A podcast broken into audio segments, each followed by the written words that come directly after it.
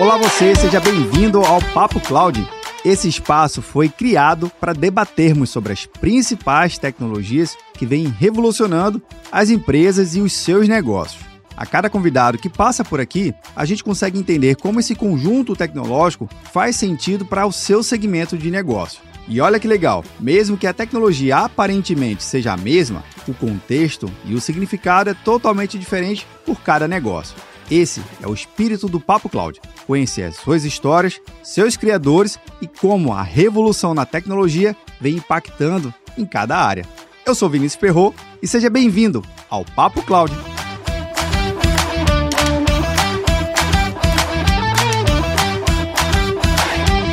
Olá, você seja muito bem-vindo ao Papo Cloud. Eu sou o Vinícius Ferro e nesse episódio a gente vai falar sobre um dos temas que, é, que a gente sempre gosta, de falar de tecnologia, mais de migração para a nuvem. Como é que o mercado vem se comportando desse conceito ainda de migração para a nuvem? Ainda é fácil, é uma discussão não tão fácil. O mercado tem adotado com certa voracidade as computações em nuvem ainda está meio reticente? Será? E é por isso que a gente vai conversar hoje aqui com o Vinícius Galafrio. Acho que eu falei errado.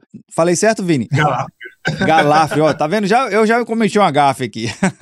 Falar com o meu xará, CEO, fundador da MindWeb. Cara, seja muito bem-vindo aqui ao Papo Cloud. Obrigado pelo convite, pelo espaço aqui. É um prazer estar aqui contigo e bater um papo sobre esse tema. Vamos que vamos. Vini, cara, um recado super rápido aqui para quem está acompanhando, vendo ou nos ouvindo. O participante você hoje aqui, Vini, do Papo Cloud, em parceria com o pessoal da MIT Technology Review, vai receber um exemplar na sua casa aqui, ó, bem bacana da MIT. Que a MIT eu acho que você já conhece, né? Eu acho que todo mundo aqui conhece, mas eu gosto sempre de enfatizar que essa edição aqui no Brasil, ela não é uma tradução do conteúdo americano. Nada contra o conteúdo americano. O conteúdo americano é top de qualidade. Mas aqui o pessoal no Brasil, ele produz um conteúdo também no Brasil, com um olhar mais latino-americano, no nosso contexto, na nossa realidade. Então, as matérias e toda a reportagem que traz na revista vai ajudar a refletir sobre o nosso contexto local, complementando mais ainda ao MIT Global, que é uma edição fantástica de qualidade. Então, Vini, presente aí para você, vai chegar na sua casa com carinho, bem embalado, bem guardadinho, beleza assim?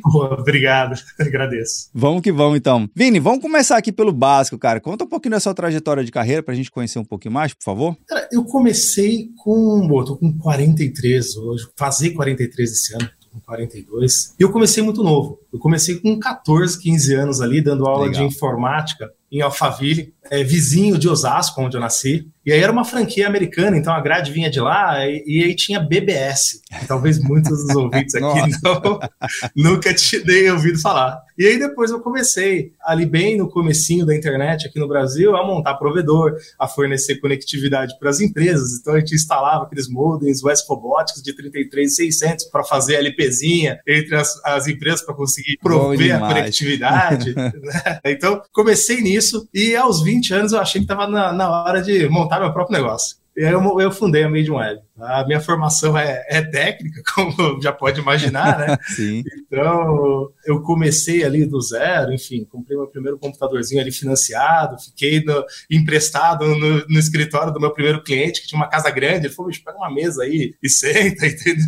Caraca. E foi assim que eu comecei. A Made no começo foi num viés muito de uma software house, e aí de uns aninhos para cá, eu acabei entendendo um pouco a movimentação do mercado e fui pivotando né, a Made ali para tá, se tornar o que ela é hoje. É um provedor aí de tecnologia focado em impulsionar as empresas aí na sua jornada de transformação digital. Cara, isso é muito legal. Esse viés técnico sempre me emociona bastante, que também muito se assemelha com o que eu já fiz, que eu ainda faço ainda em alguns momentos. Mas, cara, você falou de 20 anos, cara, 20 anos atrás, ou um pouco mais de 20 anos atrás, é a internet não era o que é hoje, e ainda mais os serviços em soluções corporativas não era nem Cara, ninguém sonhava que a gente teria hoje essa tal da computação em nuvem. Essa percepção de estar sempre olhando o mercado, a evolução, a tendência é importante para o dia a dia de vocês, para realmente conseguir trazer a melhor solução para o cliente? Sem dúvida nenhuma. Naquela época, a gente não tinha cloud como é hoje, né? Ou seja, é, você tinha, é, era colocation, você tinha que comprar as máquinas. Sim. Então você tinha a sua máquina dentro da sua empresa e arca com tudo isso na on-premise, ou você comprava essas máquinas e levava para dentro de um data center, normalmente de uma telecom. Então você ia lá, comprava um espaço, um queijo, um rack, só que você tinha que cuidar de toda a máquina, cuidar de toda a infraestrutura da máquina ali. Então você tinha que trocar plaquinha de rede, tinha que configurar a máquina, cuidar de toda uma camada que hoje com cloud você não precisa se preocupar. É, hoje tá bem mais simples, né? Hoje o cara nem sabe nem qual é a cor do LED mais do hacker. Graças a Deus. Pois é, entrar naquele, naquelas sala cofre, naqueles data center mega gelado, nossa, era passavam horas ali dentro, hoje a realidade é outra. Você passa horas em frente a um, a um browser, dando linha de comando, acessando a, a toda a sua computação em nuvem, todo um data center através de, um, de uma navegação web simples e prática, né? É, e aí, respondendo mais diretamente sua pergunta, buscando esse olhar para o cliente atento a essas necessidades, a Made hoje é mais do que cloud ou de desenvolvimento. Hoje a gente tem cinco pilares aí de atuação, né? A, o, o primeiro pilar que é Business Consulting, que é a parte de, de estratégia, de design thinking, de planejamento, ou seja, é aquilo que vem antes. Aí tem o pilar de Innovation Technology, que é toda a parte de desenvolvimento, web, mobile, programador mesmo, propriamente dito. Tem o pilar de Advanced Analytics e AI, que aí entra a parte de engenharia de dados, data lake, inteligência artificial. Esses dois são execução, né? O Business Consult é estratégia. E esses dois pilares, eles são suportados pela parte de cloud service. Ou seja, eu dificilmente consigo fazer tudo que eu quero como desenvolvimento, ou como AI, ou juntar todos os dados das empresas. A jornada né, da nuvem, estar com isso na nuvem, me traz grandes benefícios. Então, ela, ela acaba sendo um pilar dessas execuções. E aí, o último pilar, ele vem a reboque, porque se isso está na nuvem, a próxima preocupação é com cyber, né? Então, com segurança, porque é natural essa, essa sequência. Então, com isso, eu entendo que eu consigo prover para o cliente uma visão end-to-end, -end, uma plataforma de serviços end-to-end para apoiá-lo na, na sua jornada de transformação digital. Cara, curioso, você falou na, da Mind, o primeiro pilar, que é a consulting, como é que é percebido pelo mercado? Que normalmente, vamos lá, o, brasileiro, o gestor brasileiro, o time técnico brasileiro, ele gosta mais de ver a mão na massa, ver o dashboard funcionando, ver os negócios piscando ali, ver o negócio mais em ação, né? Só que você citou um, um, um pilar aí que eu acho extremamente importante para principalmente para a gente ter uma melhor economia, uma racionalização melhor dos recursos. Afinal de contas, a computação em nuvem ela permite você criar ali praticamente instantaneamente recursos de 100 dólares ou de 100 mil dólares, depende muito da, da velocidade do clique da pessoa, né? Mas como é que você vê hoje esse pilar no dia a dia do cliente? Ainda é algo que você constrói muito ainda a ideia da importância dele ou o mercado já está mais aberto a esse tipo de coisa? Vem melhorando ano a ano, está muito ligado à cultura dos líderes dentro da empresa. Legal. Então, aqueles que têm uma cultura mais digital e que entendem né, já a importância desse planejamento, é muito mais fácil. Isso não, não é só ligado às grandes corporações ou às pequenas corporações, é a cultura do líder. Eu tenho, às vezes, exemplos aqui de clientes que faturam bilhões, mas que a cultura dentro ainda não valoriza esse tipo de atitude que na minha visão é muito importante, por isso que a gente colocou no portfólio como uma das verticais de negócio. E ao mesmo tempo, você às vezes tem uma empresa que é pequena, uma startup que tem esse potencial e que entende e que contrata, que consome esse tipo de serviço. Mas ainda é um desafio.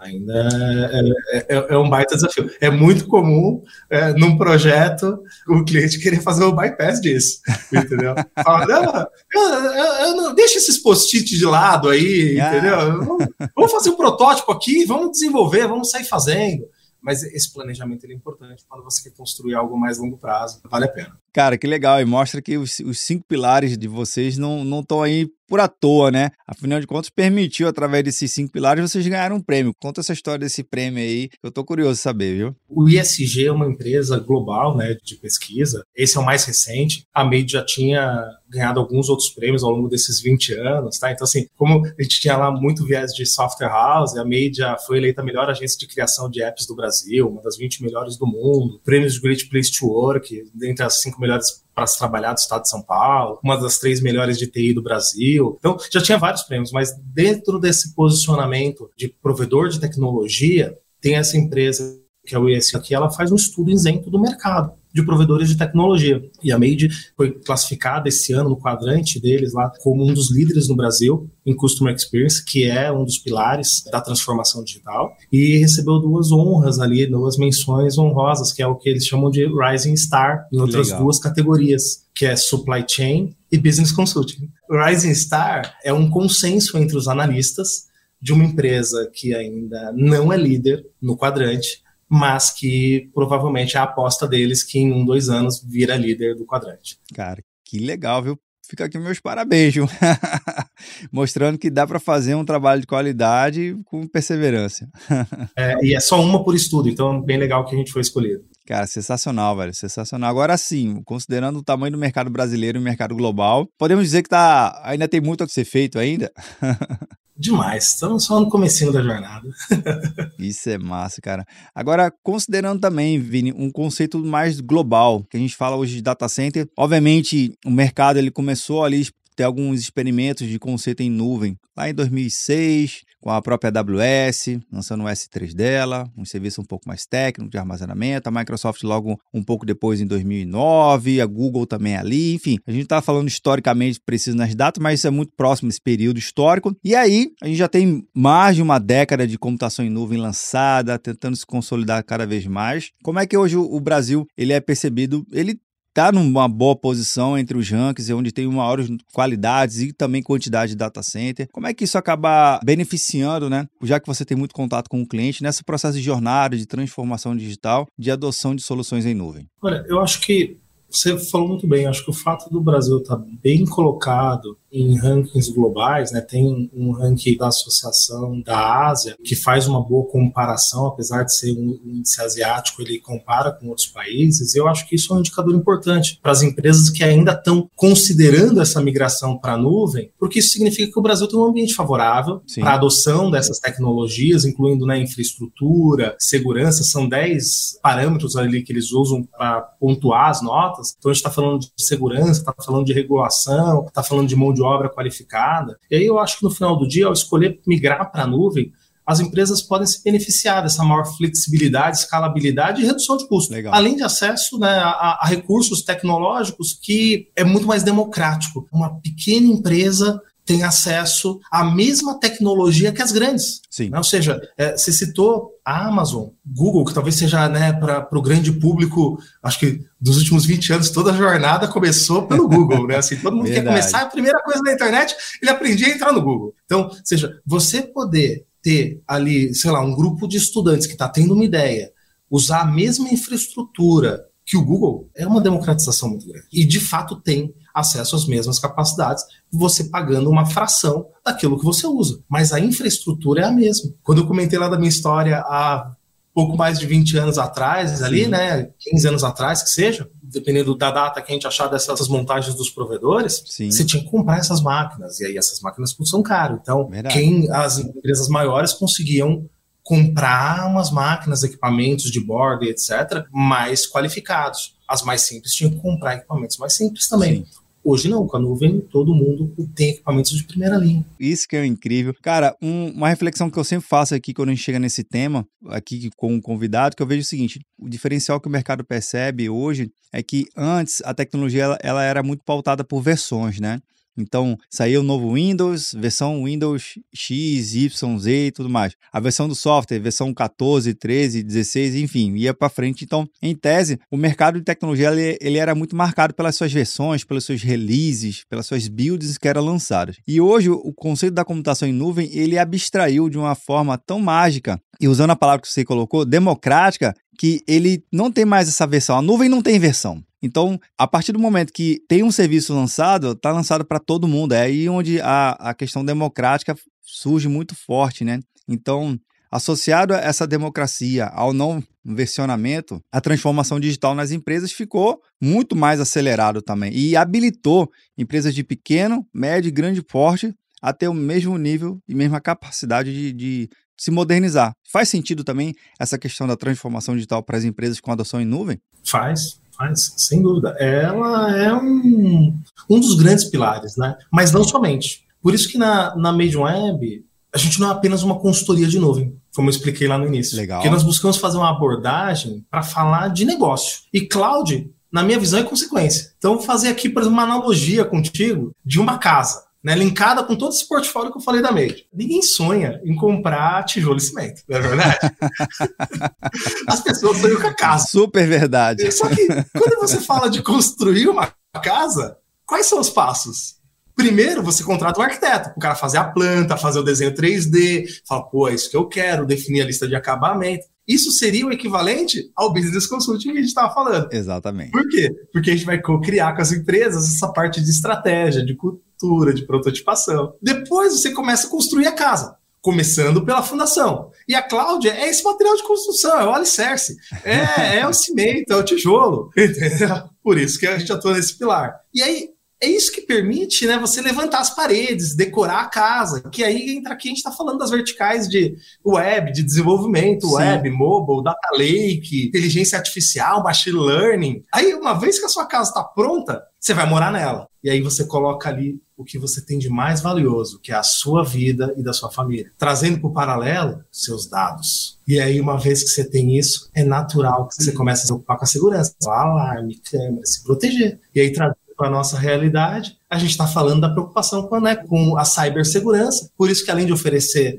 né, NOC 24 por 7, a gente oferece SOC, a gente oferece MSS, Pentest, que são os testes de intrusão, para garantir que a solução não tem nenhuma brecha de segurança conhecida. Sim. Então, eu acho que esse paralelo é legal que, que acaba trazendo essa, essa visão mais lúdica do porquê a gente entrega tudo isso e por que não é só cloud, por que, que é, a gente tem que complementar com outras soluções. Cara, isso é muito legal. Mostra esse paralelo que tu fez com a, com a construção da casa. Eu acho que é o mais correto e eu acho que clarifica muito ainda para quem tem essa certa dúvida ou para quem tem essa certa desconfiança do conceito de computação em nuvem. Gente, é, ainda há o computador lá do outro lado. Só que essa camada de preocupação, de administração, de governança que o Vini aqui está comentando, fica muito clara que você não precisa mais hoje, em pleno século XXI, em plena era da computação em nuvem, você se preocupar com certos detalhes que não vai interferir em absolutamente nada, ganhar absolutamente nada ao negócio, né? Muito pelo contrário, vai trazer um overhead para a equipe, mais coisa para o time administrar,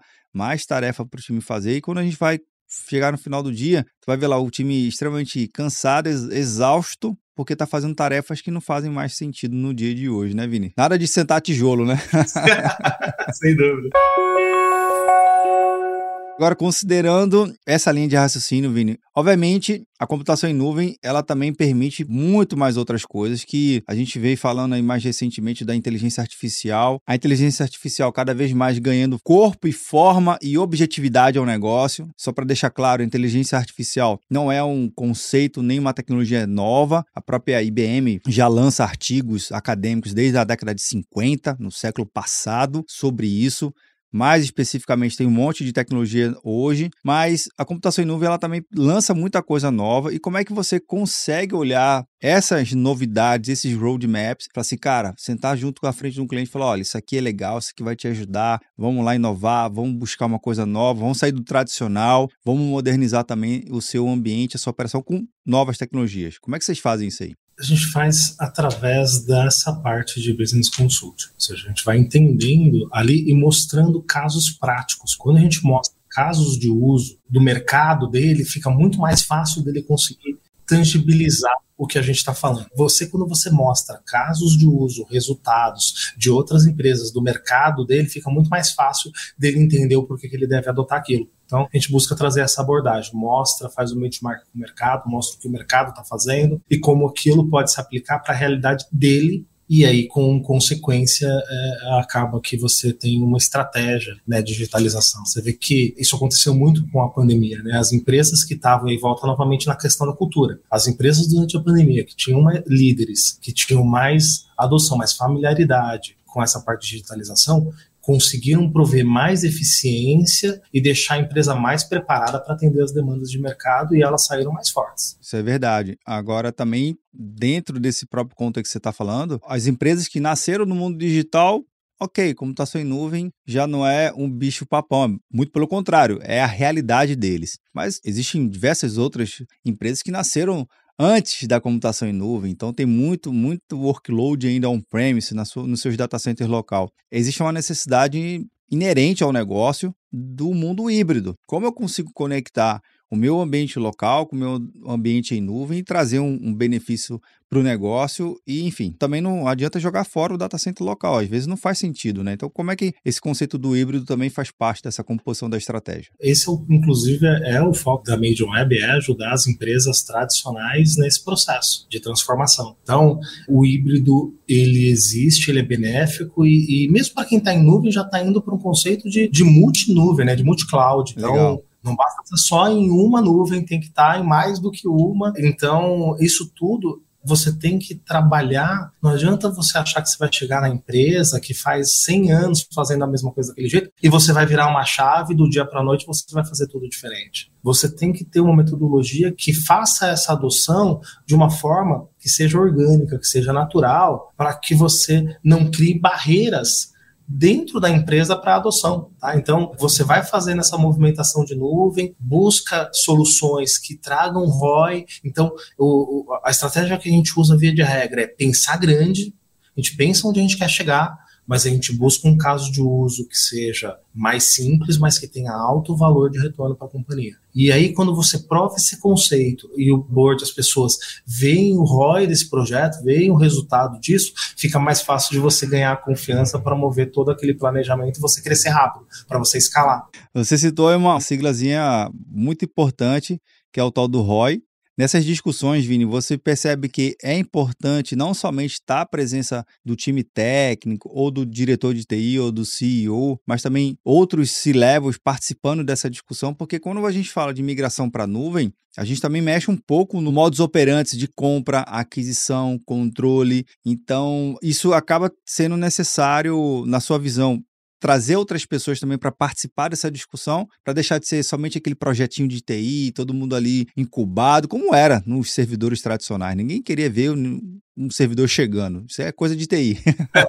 Mas computação em nuvem é um pouquinho diferente, né? Sem dúvida. Como eu falei, a abordagem da, a abordagem da MidWeb está muito ligada a negócio. Então, quem fala negócio é, são as outras áreas. E aí, a migração propriamente dita é um assunto muito da TI. Né? A migração dessa da cloud, eu tinha um premise, vou para híbrido, vou para uma nuvem pública, privada, enfim, como que eu vou fazer essa estratégia? Isso está muito ligado à TI, propriamente dita. Mas o que move as coisas na empresa são os negócios. Ninguém muda para a nuvem porque acha bonitinho. É, Nós a gente achamos. Tem que buscar mais eficiência, mais, mais produtividade, ou seja, às vezes é um novo produto que a empresa vai lançar, ela fez assim por 50 anos, mas agora ela vai entrar numa nova era que precisa de uma flexibilidade, que é, acho que é um, grande, um dos grandes pilares ali de armazenamento de acordo com a necessidade do negócio, do momento atual, e não mais baseado num pico. Imagina no dia de hoje, por exemplo, é, vamos falar do retail, por exemplo, Black Friday. Você, imagina você falar assim, eu vou comprar as máquinas tudo pro meu pico, porque eu vendo pra caramba na minha Black Friday. É uma semana, em um ano, você vai ficar com toda uma capacidade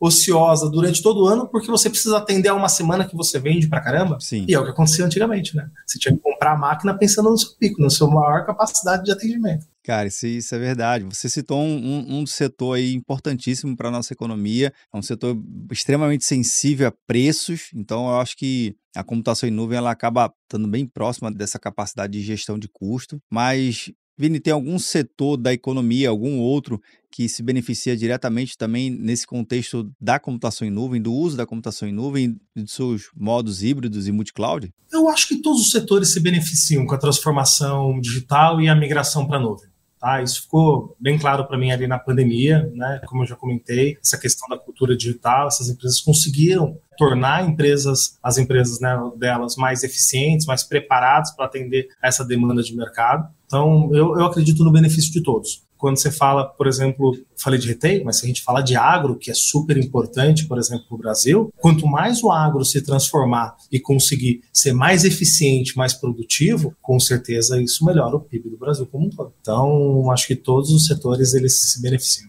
Não é privilégio de um só setor, não. Maravilha! Vini, a gente chegou aqui no finalzinho do nosso bate-papo. Eu sei que tem muito assunto para falar. A gente vai marcar um, novos episódios com vocês aqui para a gente contar alguns casos de uso, como você gosta de falar, né? Mostrar um caso mais objetivado. Isso ajuda até mesmo o mercado e o cliente a brilhar mais o olho, né? Então, fica aqui já o nosso convite. A última perguntinha, Vini, que eu faço aqui aos meus convidados, para a gente refletir junto com a, o pensamento dele, que a resposta pode ir para o lado técnico, sei que você tem muita bagagem, mas também pode para o não lado técnico. Na verdade, a resposta ela tem que vir do coração. Esse é o que importa. Tá valendo. Não tem resposta nem certa nem errada. Mas bora lá. Para o Vini, o que, que é essa tal da computação em nuvem? Olha, eu definiria talvez em duas palavras, que a gente até citou aqui. Uma é a democratização, ou seja, o fato de você permitir que uma pequena empresa use a mesma tecnologia, tenha acesso à mesma tecnologia de uma grande empresa, pagando só proporcional ao que ela de fato está usando, isso para mim é muito democrático e abre muitas portas, inclusive para todo esse ecossistema de startups que existem hoje, ou seja, isso impulsionou tudo isso. É, então acho que democratização é uma grande palavra. Simplificação dessa arquitetura, porque hoje você não precisa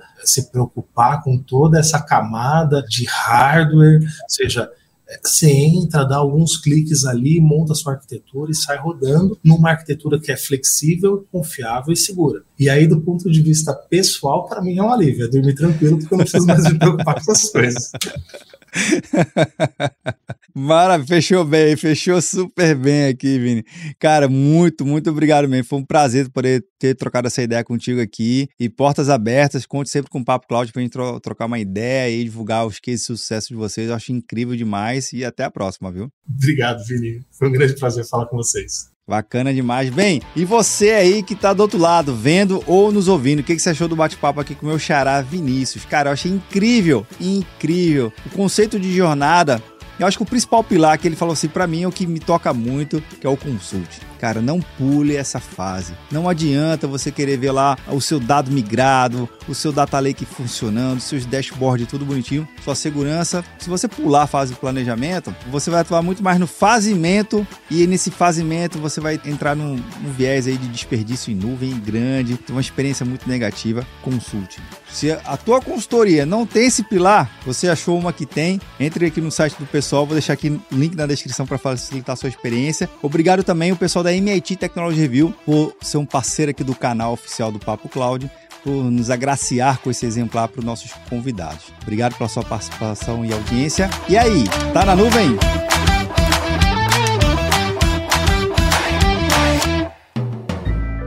Mais um produto com a edição Senhor A.